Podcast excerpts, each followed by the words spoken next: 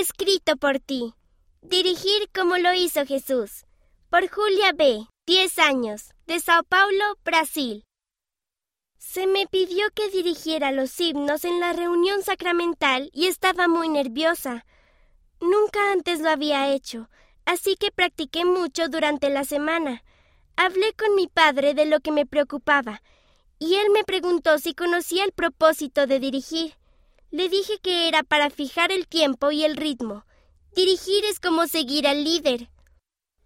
Después de aquella conversación, pensé en cómo el ser directora de música es un ejemplo de Jesucristo.